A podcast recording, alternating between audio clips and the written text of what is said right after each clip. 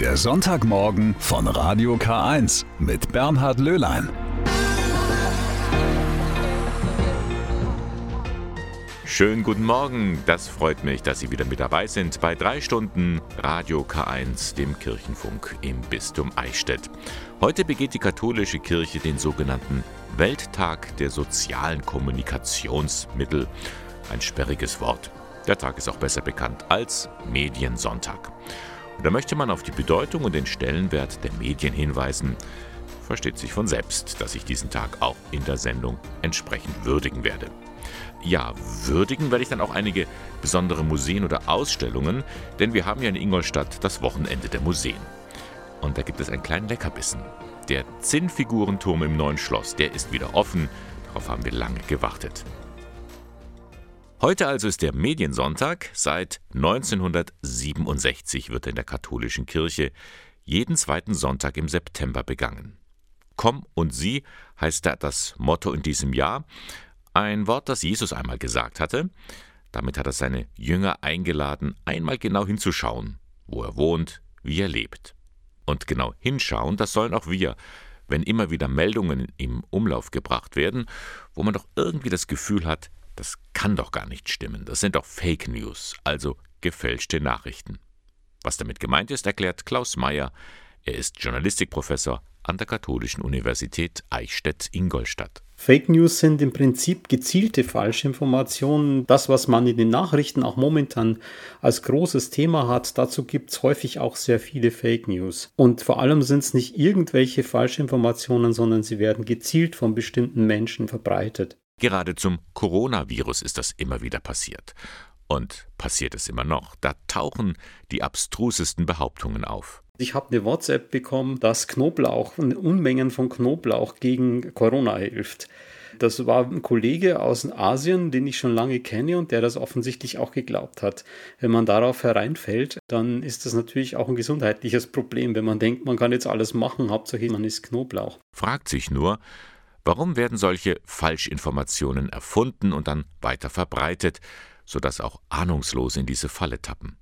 Die Gründe dafür sind vielschichtig. Ein ganz einfacher, vielleicht auch harmloser Grund ist, dass man schlechte Scherze sich überlegt und dann sich freut, wenn andere darauf hereinfallen. Es ist nicht weiter ein Schaden entstanden. Dann gibt es aber auch Fake News, die wirklich auch Schaden verursachen können und die nicht harmlos sind. Fake News leben vielleicht auch davon, dass sie möglichst oft geklickt und angeschaut werden und dann verdienen die Menschen über Werbung dann damit. Und der letzte Grund, warum man das macht, das ist auch ein sehr wichtiger Grund, das ist, dass man Meinung beeinflussen möchte. Eine der beliebtesten Fake News, die Professor Meyer beobachtet, steht im Zusammenhang mit Corona.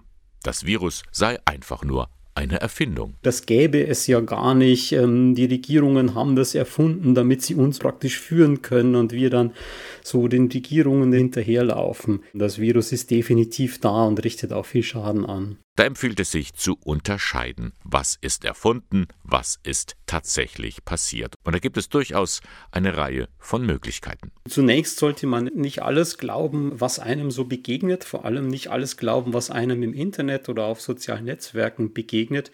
Immer wenn man denkt, hm, hier stimmt doch was nicht, da kann doch was nicht stimmen, da muss man vorsichtig sein. Häufig kommen solche Falschmeldungen auch mit reißerischen Überschriften, mit etwas total Überraschenden oder auch mit schockierenden schockierenden Bildern oder Videos, die dann auch dazu verleiten, dass man nochmal klickt, dass man das auch teilt, dass man es wieder weiterleitet. So kann man es relativ einfach erstmal erkennen. Der Tipp von Klaus Mayer, herausfinden, wer die Nachricht veröffentlicht hat und ob man dieser Quelle auch trauen kann. Denn nur weil etwas im Internet steht, ist es noch lange nicht wahr. Woher kommt es denn überhaupt? Wer hat das denn verbreitet? Wir sagen dann immer, was ist die Quelle? Und dann kann man schauen, ob auch noch andere von dieser Nachricht erzählen, zum Beispiel von der Zeitung oder von der Zeitschrift, die man sowieso vielleicht schon kennt oder von der Tagesschau, die man als Fernsehsendung kennt.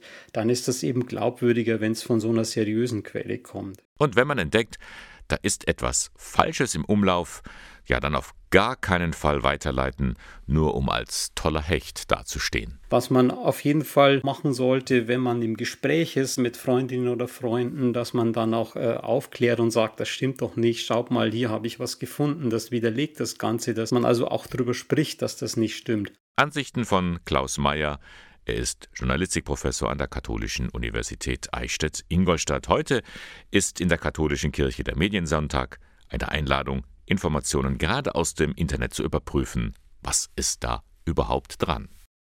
Das Ingolstädter Wochenende der Museen. Heute geht es weiter oder beziehungsweise am Sonntag natürlich auch zu Ende.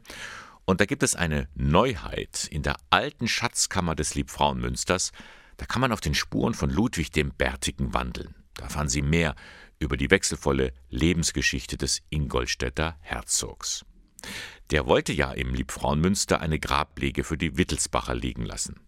Und man findet auch im Kirchenraum eine Metallabdeckung und darunter befindet sich eine Gruft, die Ludwig der Gebartete, wie er auch genannt wird, Anfang des 15. Jahrhunderts anlegen ließ. Der Witz ist nur, Ludwig liegt da gar nicht drin.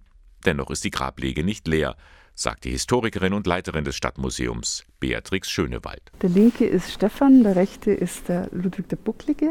Das sind also sozusagen der Stefan der Dritte, der Vater, dieser prächtige, der war geplant. Daneben hätte eigentlich Ludwig sein sollen und in der Mitte der Sohn, also die beiden Ludwige. Dann nur noch der Ludwig der Bärtige, und was dann tatsächlich passiert ist, dass Ludwig, der hier gestorben ist, wurde dann hier beerdigt und der Vater, der Bärtige, ist ja in Burghausen gestorben. Tja, der Prächtige und der Bucklige, die liegen in Münster, während der Bärtige dort gerne gelegen wäre. Er hat ja auch die Gruft erbauen lassen. Ja, aber ausgerechnet, er ist nicht in Ingolstadt bestattet, sondern in Reitenhaslach. Aber es gibt ein Modell, wie das Grabmal hätte aussehen sollen. Und das befindet sich im Bayerischen Nationalmuseum in München. Im Zentrum, auch optisch, ist natürlich der kniende Herzog mhm. in sehr, sehr eleganter Tracht ja. mit dem Herzogshut, mit dem Leiberl, diesem teilweise ähm, armierten Beinkleid und der sehr markanten Barttracht. Dieser Herzog, dieser Mann, sehr edel ausgestaltet. Und der kniet auf einem Löwen und der Löwe ist das Symbol der Stärke und er mhm. kniet auf dem Löwen. Er hält eine Standarte, eigentlich ein Pilum, eine Lanze. Ein klares Statement, wer hier das Sagen hat. So war es von Ludwig dem Bärtigen geplant, so wurde es aber nie gebaut. Geblieben ist nur der große, rote, vier Meter lange Steinblock, aus dem das Relief gearbeitet werden sollte. Der ist übrigens im Ingolstädter Münster verbaut und zwar im Altarraum. Schauen Sie mal hin. Also es gibt viel zu entdecken im Liebfrauenmünster, auch in der Sonderausstellung heute von 14 bis 17 Uhr in der alten Schatzkammer des Liebfrauenmünsters entdecken Sie da mehr über Ludwig den Bärtigen. Ja, darauf haben wir lange gewartet. Seit gestern ist im neuen Schloss des Bayerischen Armeemuseums der Zinnfigurenturm wieder zugänglich. Der war ja wegen der Umbaumaßnahmen jahrelang geschlossen gewesen. Aber nun ist dort in den angrenzenden Räumen eine Sonderausstellung zu sehen und darum hat man sich entschieden, den Turm zu öffnen und somit auch die zigtausenden Zinnfiguren wieder zu zeigen. Ja, und ich habe sie mir auch zeigen lassen von Kurator Daniel Horath. Er ist Historiker und im Museum zuständig für Uniformen, Fahnensammlung und eben die Zinnfigurensammlung. Er ist wieder geöffnet, der Zinnfigurenturm im neuen Schloss im Bayerischen Armeemuseum. Wir können die Tausenden von Zinnfiguren wieder bestaunen und betrachten. Herr Horath, Sie sind der Kurator äh, für die Zinnfiguren. Was können wir hier sehen? Was erleben wir hier in, in diesem Turm? Ja, Sie sehen im Grunde einen Blick in die Zinnfigurensammlung des Bayerischen Armeemuseums. Sie sehen einige Großdioramen, in denen historische Szenen gezeigt werden. Sie sehen aber auch vor allem Beispiele aus der Zinnfigurenproduktion und Zinnfigurensammelei der letzten 150 Jahre. Also ein Blick in die Welt der Zinnfigur, allerdings mit Schwerpunkt auf der militärischen Zinnfigur. Das muss man sagen. Wir sind das Armeemuseum und nicht das Zinnfigurenmuseum. Dieser Turm war jetzt lange Jahre nicht zugänglich wegen der Umbaumaßnahmen. Jetzt ist er wegen einer Ausstellung, die hier nebenan ist, wieder geöffnet. Ich habe mitbekommen, viele Ingolstädterinnen und Ingolstädter, die haben sehnsüchtig auf diesen Moment gewartet. Das, haben Sie das auch gemerkt? Das wurde uns immer wieder vermittelt, dass viele Leute als besondere Erinnerung an das Museum, sei es, dass sie als Kinder dort waren, immer wieder diese Zinnfiguren, diesen Zinnfigurenturm erwähnt haben und deswegen auch immer wieder gefragt haben, warum ist er jetzt nicht zugänglich und den würden wir doch gerne sehen. Das hat uns als Kinder schon so beeindruckt. Was glauben Sie, was den Reiz so ausmacht von diesen Zinnfiguren? Immerhin, wir sehen ja große, große Schlachten der vergangenen Jahrhunderte, also kriegerische Darstellungen und trotzdem diese Figuren, sie, sie zeigen irgendwas Farbenfrohes, was Spektakuläres. Es ist einfach die Welt in Miniatur, die fasziniert. Das ist ja genauso bei Modelleisenbahnen oder Miniaturwelten. Also einerseits das, was man kennt, in Miniatur wiederzusehen, aber auch das, was man eben aus Büchern, Filmen und sonst kennt, auch exotische Welten oder eben Welten der Vergangenheit, einmal so scheinbar begreiflich, übersichtlich in der Miniatur zu sehen. Schauen wir uns mal ein Geschehen im Diorama etwas genauer an.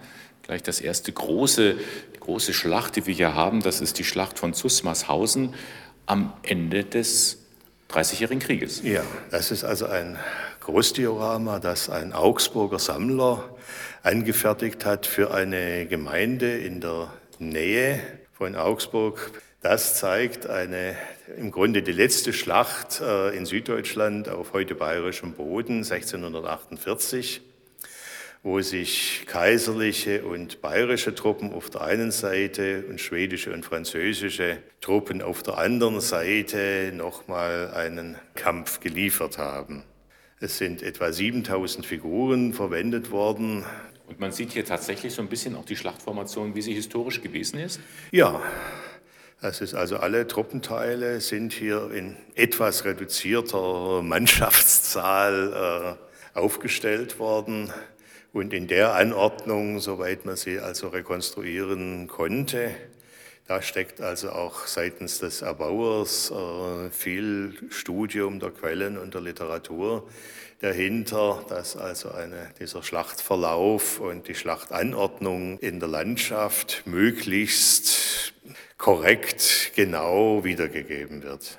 Also da hat sich einer was gedacht. Dabei. Da hat sich jemand sehr viel gedacht.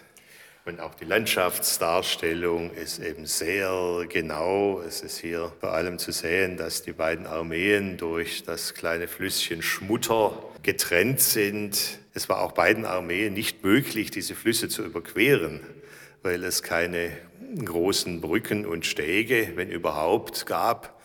Der Fluss ist zwar klein, aber zu tief, um ihn zu durchwaten. Und das war in der Zeit ein absolutes Hindernis. 7000 Figuren sehen wir hier. Wie viele Figuren sind denn insgesamt in dem Zehnfigurenturm? Das kann ich Ihnen so gar nicht sagen, aber wir haben oben ein Großdiorama mit 16.000 Figuren, ein weiteres mit vielleicht noch mal etwa 5000 Figuren und so, aber und das sind längst nicht alle, es gibt ja noch welche im Archiv, oder? Längst nicht alles, was wir in den Depots haben. Wir haben alte Sammlungen bekommen von Privatsammlern, die also im sechsstelligen Bereich liegen, mhm.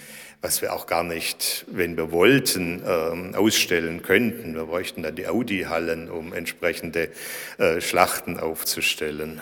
Vielleicht kommt das ja nochmal. Jetzt können wir also den Zinnfigurenturm wieder sehen. Hat sich da jetzt irgendwas geändert in den vergangenen Jahren? Ist was Neues hinzugekommen? Also wir haben jetzt die ganzen kleineren Schaukästen mit einzelnen Figuren und kleinen Aufstellungen neu bestückt mit Stücken aus der Sammlung, teilweise auch Sachen, die vorher schon zu sehen waren, neu arrangiert, ein bisschen die Mengen verringert, damit man nicht nur erschlagen wird. Es ist eigentlich auch wichtig, da nicht nur die großen Zahlen zu sehen, sondern sich auch mal Zeit zu nehmen, einzelne Figuren und Figurengruppen anzuschauen. Das ist häufig, sind das sozusagen kleine Kunstwerke, die da von Sammlern auch äh, angefertigt und bemalt werden. Also dieses, diese Großdioramen sind halt auch nur eine Möglichkeit, mit zehn Figuren umzugehen. Nun sehen wir hier eine farbenfrohe Momentaufnahme, aber des Krieges. Ja? Also es geht hier wie bei einer Schlacht um das Sterben, um ein Gemetzel, um Blut, das fließen wird. Hm, inwieweit kann so eine Schau auch da ein bisschen anregen, nachzudenken, ähm, was der Mensch dem Menschen antut? Das Nachdenken muss natürlich jeder selbst übernehmen, aber die Darstellung bemüht sich schon um möglichst großen Realismus. Es werden auch Tote und Verwundete gezeigt, die äh, sich auf dem Feld befinden. Es geht auch im Grunde ja mehr darum, dass sie überhaupt den, diesen großen Ablauf nachvollziehen können, dass sie vielleicht verstehen, was da gelaufen ist und was für eine Taktik sich diese Menschen bewegt haben und diesen zu sagen, diesen zweiten Gedanken, was tun die eigentlich? Warum rennen da Tausende von Leuten aufeinander zu? Den muss man dann sozusagen in eigener Abstraktionsebene entwickeln. Das ist aber im Grunde das Gleiche, wie Sie es bei allen Bildern des Krieges haben, auch bei Filmen haben, dass es natürlich keine Realität darstellt. Auch die realistischsten Darstellungen im Film sind immer Verharmlosungen, kann man sagen. Was wir jetzt hier sehen, diese Miniaturfiguren, ist das jetzt etwas, wo, es, wo man sagt, bitte nicht anfassen, nicht berühren, oder war das auch mal Spielzeug? Also Figuren waren in ihrer Geschichte auch immer äh, Spielzeug, teilweise als Kinderspielzeug, aber auch immer Erwachsenenspielzeug. Man kann diese Grenze nicht so genau ziehen. Was auch heute mit den ganzen Miniaturen, also nehmen Sie auch Playmobil und Lego-Figuren, womit Kinder, aber auch dann schon so zum Teil wieder Erwachsene irgendwelche Welten nachspielen und das dann auch im Augenblick des Spiels zumindest ja sehr ernst nehmen. Also auch wenn man so sagt, na, das ist alles ähm, miniaturisiert, verharmlosend.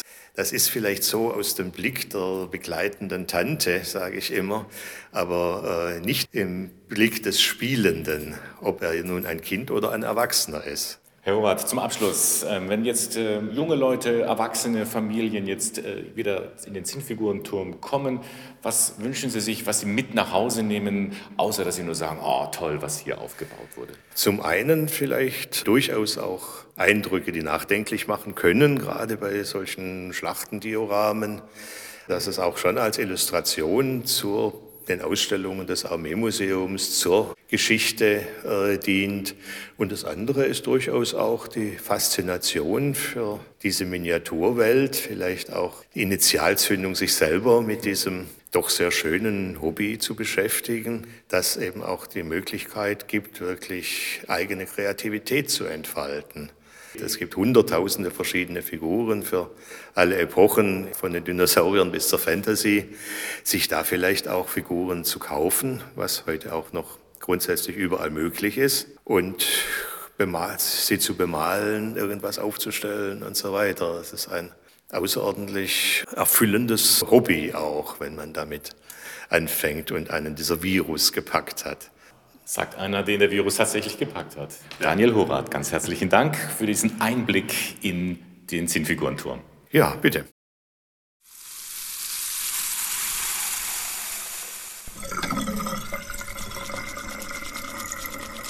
Morgens im Badezimmer. Wir kümmern uns um unseren Körper. Waschen, Zähne putzen, rasieren, Blick in den Spiegel, sieht gut aus. Aber Zeigt der Spiegel, wie es mir wirklich geht? Welche Probleme ich mit mir herumtrage? Diese Gedanken standen am Anfang eines Projektes von Kulturbeutel. So nennt sich ein Team aus der Region, das sozialkulturelle Projekte entwickelt. So entstand ein Badezimmer der anderen Art, sagt Regine Morich. Es geht bei unserem Badezimmer auch nicht um die Pflege des Körpers oder des Äußeren, sondern eben um die Pflege des Lebens, um mein Leben, um dein Leben, um unser Leben. Dieses Badezimmer macht neugierig. Es hat einen besonderen Clou, einen digitalen Spiegel. Dieser digitale Spiegel, der lädt einen ein, in das Badezimmer reinzukommen und gibt einem dann Hinweise, wie man das Leben pflegen kann.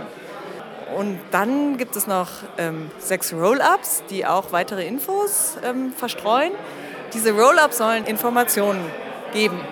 Und zwar Informationen zu einem Thema, das in unserer Gesellschaft mehr und mehr verdrängt wird. Suizid. Die Botschaft ist, das Tabuthema anzusprechen, weil es jeden treffen kann. Es kann jeder betroffen sein. Der eine direkt, der andere indirekt. Aber, und das ist das Schöne an, an dieser Aktion, jeder von uns, jeder einzelne von uns kann helfen. Aber man muss halt wissen, wie. Und wenn man weiß, wie, dann fällt es einem auch leichter zu helfen. Und unsere Message ist eben zu sagen, offen über Suizid reden hilft. Vorgestellt wurde diese Aktion Leben pflegen am vergangenen Freitag, dem Welttag der Suizidprävention.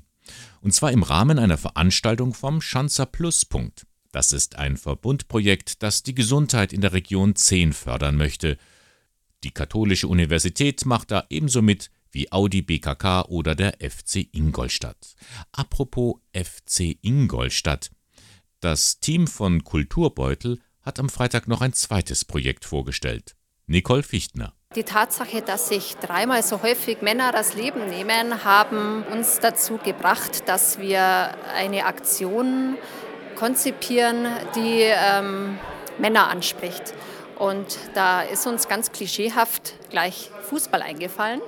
Raus aus dem Abseits heißt die Aktion. Mit einem großen Banner sollen die Zuschauer wie Fußballspieler angeregt werden. Wenn unser Banner wo hängt, kommen Menschen ins Gespräch und erzählen von ihren eigenen Erfahrungen und kommen aus sich raus. Und das ist unser Wunsch, dass wir am Platz äh, viele Männer erreichen, dass sich auch äh, Männer untereinander austauschen über ihre Probleme oder sich um Probleme äh, von Freunden kümmern. Und dann sind da auch noch die Trikots auf denen der Slogan zu sehen ist. Gestern beim Spiel des FC Ingolstadt gegen Werder Bremen waren sie erstmals zu sehen. Das Trikot wandert so in verschiedene Vereine und äh, wir hoffen, dass wir noch sehr viele Fußballvereine dazu bekommen, die bei unserer Aktion mitmachen wollen. Mitmachen heißt es nun, ob Fußballvereine bei der Aktion raus aus dem Abseits oder bei Leben pflegen, da können sich Betriebe oder Kirchengemeinden das interaktive Badezimmer ausleihen. Für Regine Morich und Nicole Fichtner von Kulturbeutel sind diese Projekte ein Herzensanliegen. Ganz einfach aus dem Grund, weil wir selber erfahren und gespürt haben, wie wichtig es ist, über Suizid zu reden und dass offen über Suizid zu reden hilft. Ich persönlich habe leider letztes Jahr auch eine Erfahrung machen müssen äh, mit äh, einem Freund und ähm, ja, das zeigt einem wieder, dass ähm, die Aktion einfach wichtig ist. Weitere Informationen finden Sie im Internet unter kult-urbeutel.de. Übrigens, wissenschaftlich begleitet werden diese Projekte von Arno Drinkmann, Professor für Psychologie an der Katholischen Universität Eichstätt-Ingolstadt. Ein Gespräch mit ihm gleich. Herr Professor Drinkmann, es ist eine erschreckend hohe Zahl. 9.000 bis 10.000 Menschen jedes Jahr sterben in Deutschland, weil sie des Lebens müde sind. Sie begehen Suizid. Welche Gründe kann man da festmachen, warum Menschen diesen Schritt gehen? Zunächst mal kann man sagen, ist vielfach auch äh, altersspezifisch. Also im höheren Alter zum Beispiel sind das oft Wünsche, einem Leiden ein Ende zu machen. Es sind Verlusterfahrungen, die äh, nicht ausgehalten werden. Es ist die Sorge, anderen zur Last zu fallen zum Beispiel. Demgegenüber sind im jüngeren Alter die Motive häufig andere, wie zum Beispiel enttäuschte Liebe, enttäuschte Beziehungserwartungen äh, und dergleichen, die Anlass geben, dass man äh, das Leben nicht mehr lebenswert findet und es beenden möchte. Man kann also sagen, es kann jeden treffen. Es gibt keine besondere Gruppe, die da besonders hervorsticht. Im Prinzip kann es jeden treffen. Im Grunde genommen kann man auch sagen, es gibt schon eine Hochrisikogruppe. Das sind nämlich Menschen, die längere Zeit an psychischen Störungen leiden, also insbesondere Depressionen, Suchterkrankungen, Schizophrenie. Menschen, die von diesen Störungen betroffen sind, haben ein deutlich erhöhtes Risiko für äh, Suizidalität und sie stellen auch unter den stattgefundenen Suiziden einen sehr, sehr großen Anteil dar. Das heißt, die meinen es auch wirklich ernst? Ja, die meinen es ernst. Aber für Depressionen könnte man im Grunde genommen das Gleiche sagen wie für äh, Suizide. Auch die können jeden treffen. Wir kennen im Bereich äh, der Risikofaktoren für psychische Störungen, kennen wir einige, aber letztendlich muss man auch dort sagen, es kann jeden treffen. Gibt es so Anzeichen, Signale, Warnsignale, wo man merken kann, da könnte jemand tatsächlich gefährdet sein? Ich glaube, eine Chance, Warnsignale wahrzunehmen, haben am ehesten Menschen, die den anderen oder die andere gut kennen. Ähm, also wenn man Veränderungen beobachten kann, Veränderungen in der Stimmung, Veränderungen in der Aktivität, in, in der Persönlichkeit und diese Veränderungen in sozusagen eine Richtung gehen, die bedenklich ist, äh, dann denke ich, wären das Anzeichen, Ansonsten können das sehr oberflächliche Dinge sein, wie zum Beispiel, dass jemand äh, Dinge verschenkt, die ihm selber viel bedeuten.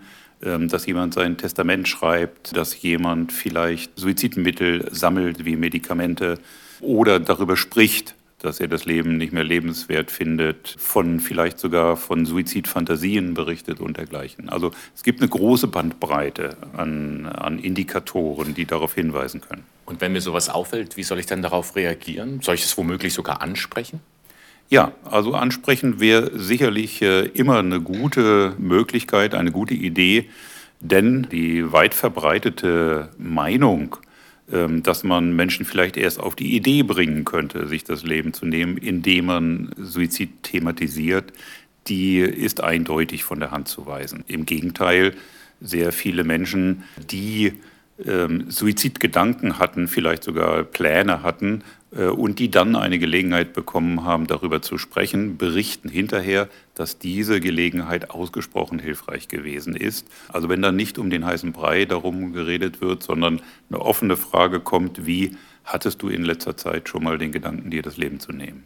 Also reden, reden, reden, durchaus mal fragen, was ist eigentlich dein Problem und, und den jemanden auch so die Chance geben, äh, das mal auszusprechen. Ja, genau. Also Interesse zu zeigen, Mitgefühl zu zeigen, dem anderen die Möglichkeit äh, zu geben, sich auszusprechen, also seine Nöte mitzuteilen, das denke ich ist, glaube ich, das Wichtigste, was man leisten kann als Gesprächspartner.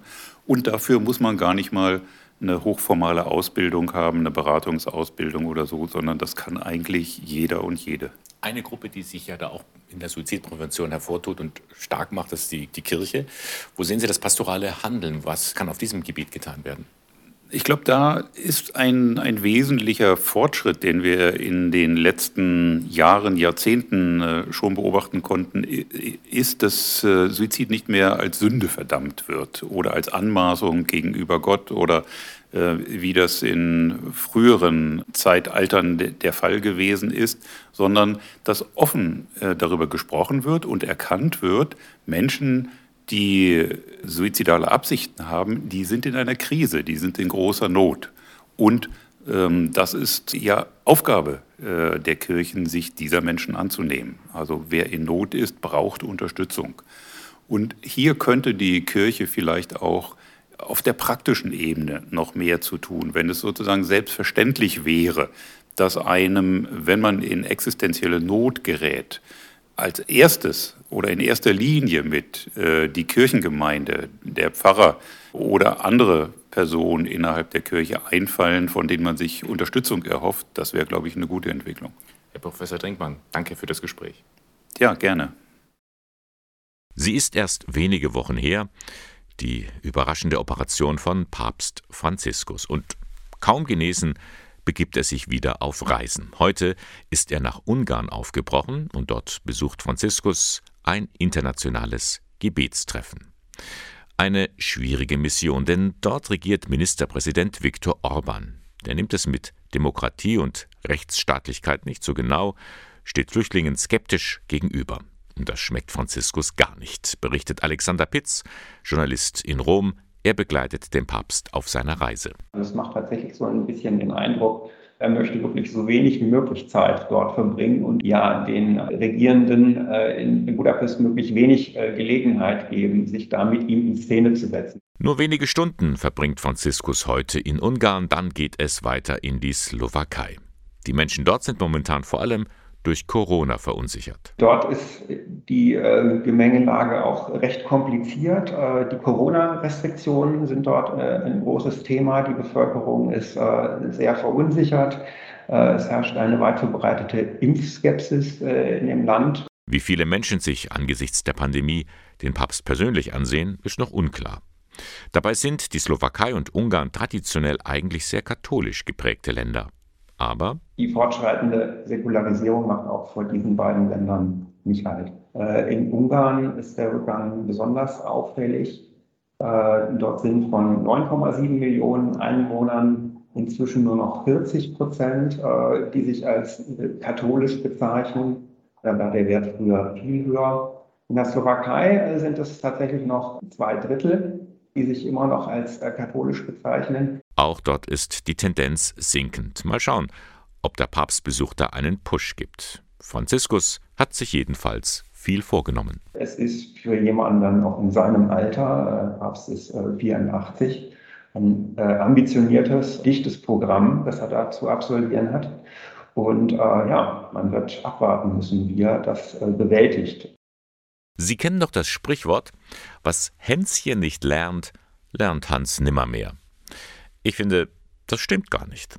Für eine gute Bildung ist es nie zu spät, denn auch für uns Erwachsene gilt, dass wir uns verantwortungsvoll und mutig dem Leben und der Zukunft stellen, und darum sollten wir uns auch immer weiter bilden. Einen Beitrag dazu leistet das Diözesanbildungswerk im Bistum Eichstätt. Soeben ist das Programm für das zweite Halbjahr 2021 erschienen. Da finden Sie rund 70 Angebote. Schwerpunkte sind Ehe- und Familienbildung, Senioren- und Medienarbeit sowie die Schöpfungsspiritualität. Und was steckt da alles drin? Zum Beispiel in der Reihe Werkstatt Seniorenarbeit. Da werden Wissen und Praxiserfahrungen vermittelt, um alte und kranke Menschen kreativ und würdevoll zu begleiten.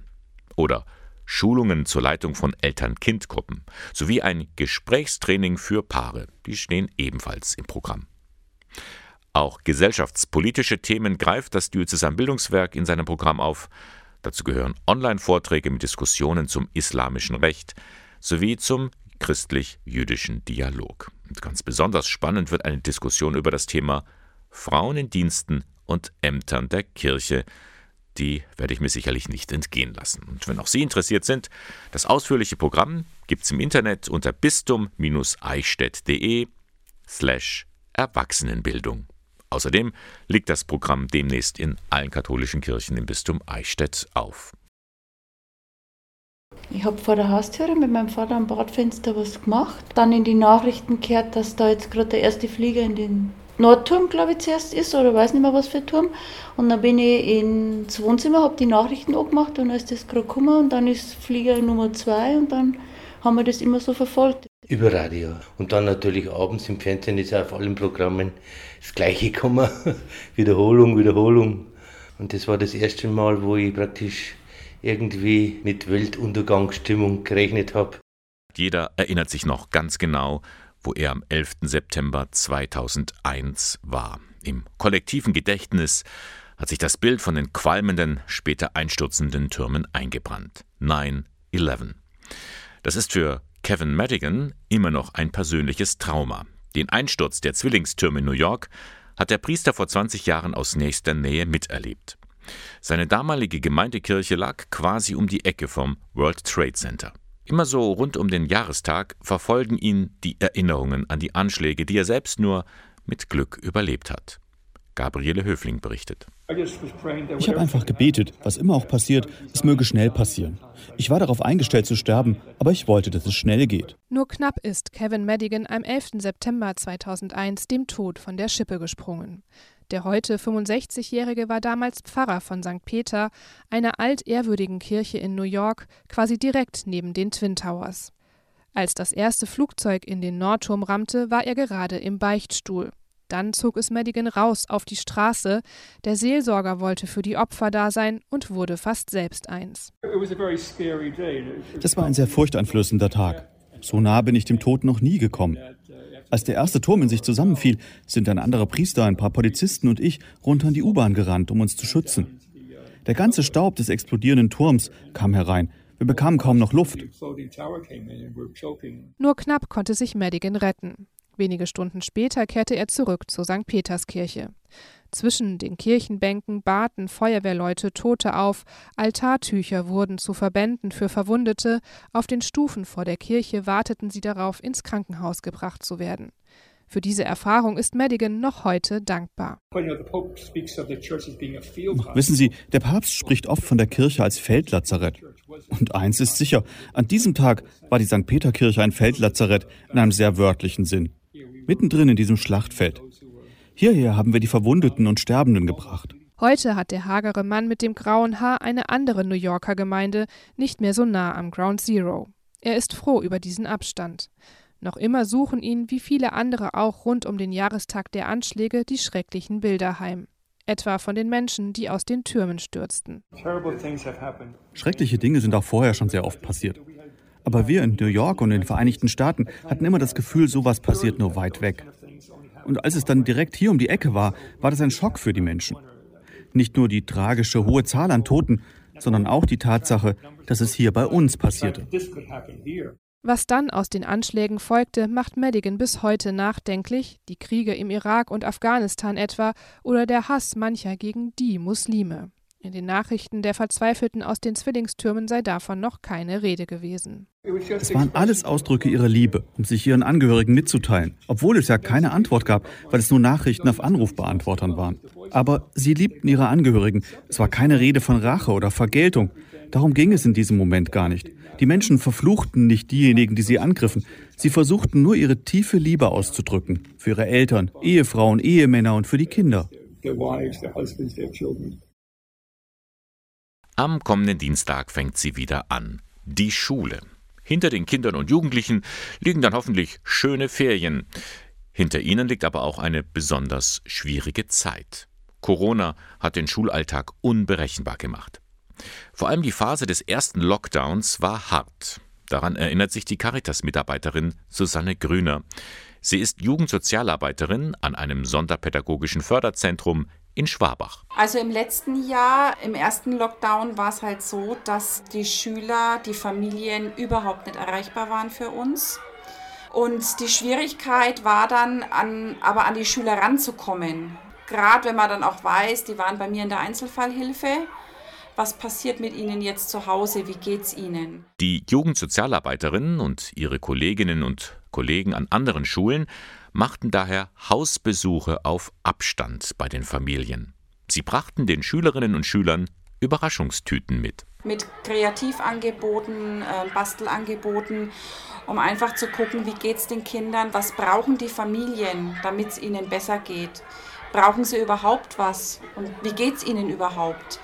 Und das wurde sehr gut angenommen. Also die Eltern haben uns mit offenen Armen empfangen, die waren froh, dass jemand da war von der Schule. Bei diesen Gesprächen zwischen Tür und Angel konnten die Eltern ihre ganzen Sorgen, aber auch ihren Frust loswerden. Die haben aber auch erzählt, dass zum Beispiel Ausstattung fehlt, also Computer oder Drucker oder halt allgemein die ganze Corona-Situation halt belastend war. Spielplätze waren geschlossen im ersten Lockdown.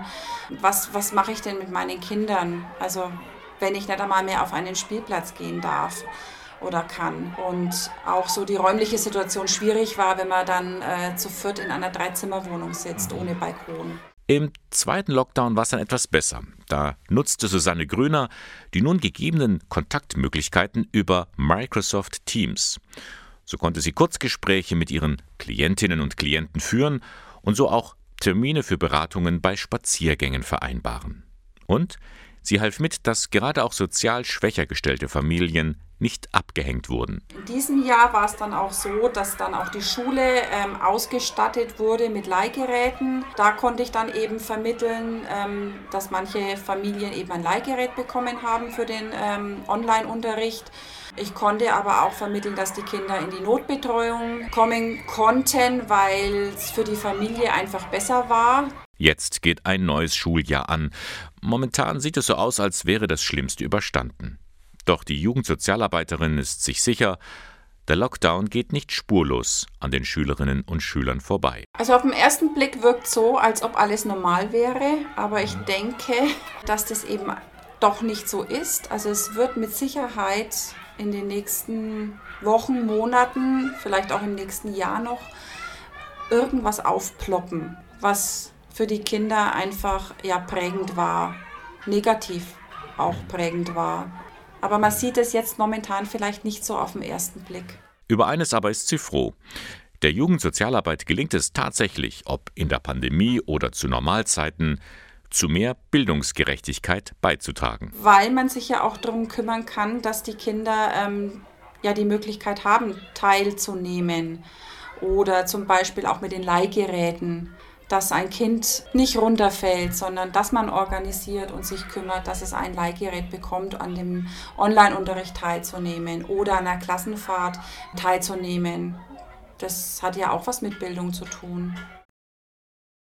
She von Elvis Costello. Und wenn Sie sich fragen, wo habe ich diesen Song schon mal gehört? Er kommt vor in dem Film Notting Hill mit Julia Roberts und Hugh Grant. Die Schlussszene, in der beide im Park auf einer Bank sitzen, er mit einem Buch in der Hand, sie kuschelt sich an ihn und streichelt dabei ihren schwangeren Bauch. Schön. Ein Happy End. Und dann? Dann kommt der Alltag. Und den verschweigt der Film. Aber wir wissen das ja selbst, da läuft nicht immer alles rund. Spätestens, wenn man die rosarote Brille abgesetzt hat. Weiß die Eichstätter Sozialpädagogin Angelika Gabler. Der Alltag ist bestückt mit beruflichen Anforderungen, mit Belastungen, sei es eben Belastungen durch Kindererziehung, durch äh, persönliche Belastungen auch im Familienleben. Ja, und Konflikte und Krisenzeiten bleiben eben in keiner Partnerschaft aus. Doch dagegen kann man etwas tun. Die Supervisorin bietet zusammen mit dem Familienberater Richard Sporer Paarseminare an. In die sogenannte Partnerschule kommen Paare aller Altersklassen. Und die müssen auch gar nicht unbedingt ein Problem haben. Es geht nicht nur um Paare, die in akuter Krise sind, sondern es geht um Paare, die sich vielleicht auch wieder neu entdecken wollen, sich orientieren wollen, insbesondere oftmals auch, äh, wenn Kinder dann die Familie verlassen. Aber wir haben auch ganz viele junge Paare, die erstmal überprüfen wollen, ob sie auch zusammenpassen, ob das auch Sinn macht, vielleicht auch äh, an Heirat zu denken. Der nächste Kurs findet statt von Freitag, 22. Oktober bis Samstag, 23. Oktober im Tagungshaus Schloss Hirschberg. Das liegt oberhalb von Beingries. In verschiedenen Einheiten sollen die Paare neu zueinander finden. Das heißt also, wir haben Paar- und Gruppengespräche. Dazu gehören Bewegungsübungen, Partnerübungen, Entspannungsübungen und äh, Fantasiereisen mit kreativen Elementen. Es wird also an der Beziehung gearbeitet, aber man darf es sich auch gut gehen lassen bei diesen Tagen. Die Mischung macht es und die kommt an. Angelika Gabler. Bisher war unsere Resonanz sehr positiv. Es äh, war jedes Mal so, dass die Paare in Zweisamkeit auch wieder dieses Schloss Hirschberg verlassen haben. Sie kommen sehr angespannt herein und gehen eigentlich händchenhaltend wieder hinaus. Wenn Sie mögen, melden Sie sich an. Infos zur Partnerschule finden Sie im Internet unter bistum-eichstätt.de slash Partnerschule. Ja, und wenn Sie jetzt nicht zu dem Seminar kommen können, kein Problem. Die zweifache Mutter hat uns ein paar Tipps verraten. Das oberste Prinzip ist immer, dass man miteinander spricht. Kommunikation steht an erster Stelle. Das heißt aber nicht nur über das Schöne zu reden, natürlich, auch das ist sehr wichtig, aber es geht auch um Nöte, um Sorgen, um Belastungen am Arbeitsplatz, eben um Dinge, die einfach ja, dazugehören zu einer Partnerschaft. Das ist mal so ein Baustein. Das andere ist natürlich immer achtsam miteinander umgehen, da auch zu schauen, was für Gemeinsamkeiten hat ein Paar. Wo können sie wieder ansetzen, wo können sie aber trotzdem auch ihre Individualität leben. Also nicht nur immer gemeinsam alles zu machen, sondern auch einmal alleine sich auf den Weg zu machen. Dieses äh, Verständnis füreinander ist gut, aber der Einzelne ist auch wichtig. Jason Mraz und Have It All. Ob Sie jetzt alles gehört haben in den vergangenen drei Stunden am Sonntagmorgen, das weiß ich natürlich nicht. Aber hier noch einmal ein kleiner Rückblick auf die Sendung von heute. Begonnen haben wir mit dem Mediensonntag, der wird ja heute in der katholischen Kirche begangen. Klaus Meyer von der Katholischen Universität in Eichstätt hat uns aufmerksam gemacht auf die sogenannten Fake News und wie man sie erkennen kann. Wichtig vor allem nachfragen. Woher kommt es denn überhaupt? Wer hat das denn verbreitet? Wir sagen dann immer, was ist die Quelle? Und dann kann man schauen, ob auch noch andere von dieser Nachricht erzählen, zum Beispiel von der Zeitung oder von der Zeitschrift, die man sowieso vielleicht schon kennt oder von der Tagesschau, die man als Fernsehsendung kennt. Dann ist das eben glaubwürdiger, wenn es von so einer seriösen Quelle kommt. Ja, und dann dürfen wir uns freuen über den Zinnfigurenturm im neuen Schloss in Ingolstadt, denn der hat wieder geöffnet. Daniel Horath weiß, warum diese Zinnfiguren so beliebt sind bei Jung und Alt. Es ist einfach die Welt in Miniatur, die fasziniert. Das ist ja genauso bei Modelleisenbahnen oder Miniaturwelten. Also einerseits das, was man kennt, in Miniatur wiederzusehen, aber auch das, was man eben aus Büchern, Filmen und sonst kennt, auch exotische Welten oder eben Welten der Vergangenheit, einmal so scheinbar begreiflich, übersichtlich in der Miniatur zu sehen. In der Sendung heute Morgen wollten wir auch Verständnis für ein Thema wecken, über das in unserer Gesellschaft kaum gesprochen wird. Es geht um Suizid. Viele Angehörige, Freunde oder Bekannte sind da betroffen, aber nur im Stillen. Sagt Theresa Leuchen vom Fachbereich Lebensschutz im Bistum Eichstätt. Und deswegen ist es auch wichtig, sich dem auch wieder zu öffnen, beziehungsweise sich dem vielleicht neu zu öffnen, um diese Berührung zuzulassen, mit dem anders umzugehen. Und Suizidprävention heißt, schon vorher anfangen zu sprechen. Ja, äh, da hat jemand diese Äußerung getan, ich verschenke meine Sachen, sage, ich möchte nicht mehr für mich ist zu Ende, diese Sachen auch aufzugreifen und auch direkt anzusprechen, sich Mut zu nehmen, in Ruhe den anderen ernst zu nehmen, anzunehmen und anzufragen. Ja, andere ernst nehmen, das ist immer gut und sorgt letztendlich dafür, selbst von anderen respektvoll behandelt zu werden. In diesem Sinne wünsche ich Ihnen einen angenehmen Sonntag mit viel Zeit füreinander. Ich mache jetzt Platz für den Kulturkanal. Da geht es diesmal um das Auenzentrum in Neuburg und um das Movie Night Orchestra in Eichstätt. Das war der Sonntagmorgen von Radio K1. Moderation und Redaktion der Sendung Bernhard Löhlein. Den Kirchenfunk finden Sie in Eichstätt in der Luitpoldstraße 2. Ihnen noch einen schönen Sonntag. Bis zum nächsten Mal.